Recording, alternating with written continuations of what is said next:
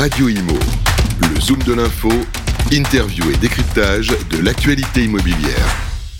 Bonjour, bienvenue à tous, bienvenue dans le Zoom de l'info. Aujourd'hui, on va parler rénovation énergétique des établissements euh, scolaires avec notre invité Pierre-Marie Perrin. Bonjour Pierre-Marie. Bonjour Fabrice. Vous êtes directeur des affaires publiques de Helio et alors on le sait, hein, la rénovation énergétique vient d'être ici au rang des priorités gouvernementales. C'était cette semaine, le 9 mai, des annonces faites par Christophe Béchu, des mesures euh, qui euh, concernent un plan de rénovation des établissements scolaires avec des dispositifs clé, euh, à la clé pour en finir avec les passoires thermiques. C'est vrai que le parc des établissements scolaires en France est dans, un piètre état, malheureusement pour les enseignants, euh, bien, sûr les élèves et puis un peu les parents.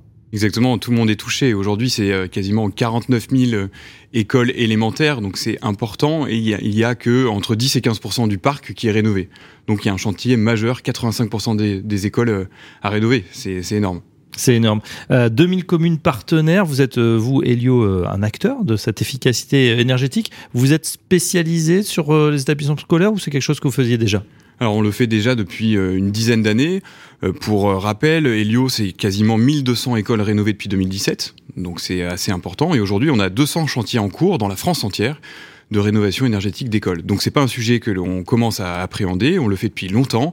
On sait que c'est un sujet qui est très sensible et très important, notamment dans les communes rurales, parce qu'on sait que les communes rurales n'ont pas forcément l'ingénierie technique pour réaliser les audits énergétiques, euh, préconiser des scénarios de travaux. Et donc nous, on les accompagne de A à Z sur le diagnostic, puis après la préconisation des scénarios de travaux, puis surtout la mobilisation des aides financières. Et c'est là où c'est crucial, c'est que ces communes-là n'ont pas forcément euh, l'ingénierie technique et les moyens humains pour aller chercher ces aides. Et nous, on va les accompagner jusqu'au bout. Et oui, on le rappelle, hein, 36 000 presque communes euh, en France, des grandes, des petites, des moyennes. Mmh. On peut imaginer que les grandes métropoles ont des services d'urbanisme conséquents pour prendre en, compte euh, voilà, justement ces aides, ces dispositifs. Pour les plus petites, ça devient compliqué. C'est là que vous intervenez. Complètement. Les grosses communes ont des services intégrés, ont des directeurs généraux de services techniques, euh, plein de moyens pour réaliser et aller chercher ces financements. Et les petites communes n'ont pas forcément euh, les, les moyens. C'est souvent une secrétaire de mairie seulement ou, ou un personnel administratif. Et nous, aujourd'hui, on les accompagne.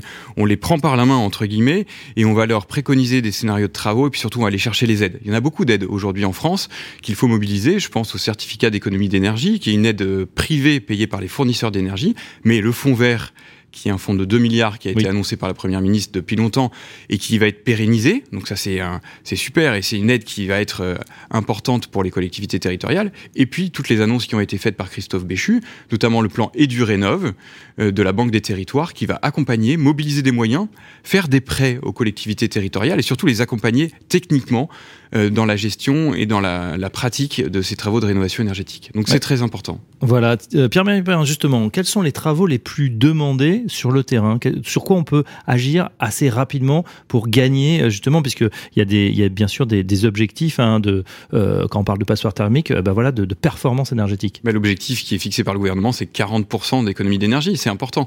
Et donc il y a à peu près deux ou trois postes de travaux qui sont essentiels. Le premier, c'est l'isolation, donc ça peut être l'isolation thermique par l'extérieur, donc on va travailler sur l'enveloppe du bâtiment, ça peut être l'isolation thermique par l'intérieur, euh, l'isolation des combles, et puis le changement de système de chauffage pour mettre des système de chauffage plus performant. Euh, ça peut être euh, la mise en place d'une pompe à chaleur. Euh, voilà, donc les systèmes de chauffage sont très importants, mais ça peut être la ventilation aussi qui est très importante. Donc il y a deux ou trois dispositifs qui permettent de réduire drastiquement la consommation énergétique des bâtiments publics et notamment des écoles. Donc nous on va accompagner ces collectivités-là pour les aider à optimiser leur patrimoine. Ouais, ou encore la, la GTB, gestion technique du, du bâtiment.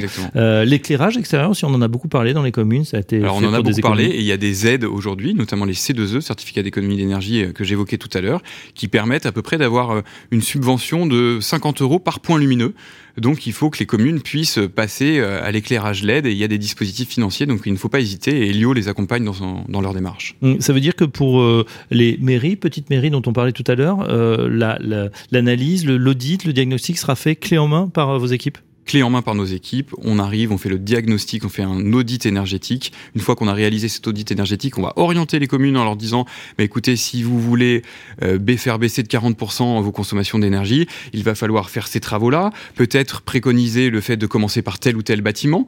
Donc comme ça, on donne de la lisibilité, on fait un plan pluriannuel de travaux et on aide les communes à gagner du temps et à se projeter dans le temps. Et c'est ça qui est, qui est très important. Et puis, on a l'aide des dispositifs dont je parlais tout à l'heure, et notamment le fonds avec les préfets qui connaissent très bien les territoires et qui sont capables d'accompagner les communes dans toutes ces mesures euh, de manière très très précise. Et donc le fait d'avoir déconcentré et d'accompagner les communes au plus près dans les territoires, c'est ça qui va permettre la massification de la rénovation énergétique du bâti public. Voilà, et les chiffres hein, sont énormes, on le rappelle, hein, euh, en tout cas sur les établissements scolaires, 130 millions de mètres carrés que comptent les écoles primaires et 85% euh, du parc est à rénover. Ça laisse de quoi faire pour les années à venir. Merci Pierre-Marie Perrin, je rappelle que vous êtes directeur des affaires publiques de Helio. À très bientôt sur Radio. Merci beaucoup, au revoir. Radio Imo, le zoom de l'info, interview et décryptage de l'actualité immobilière.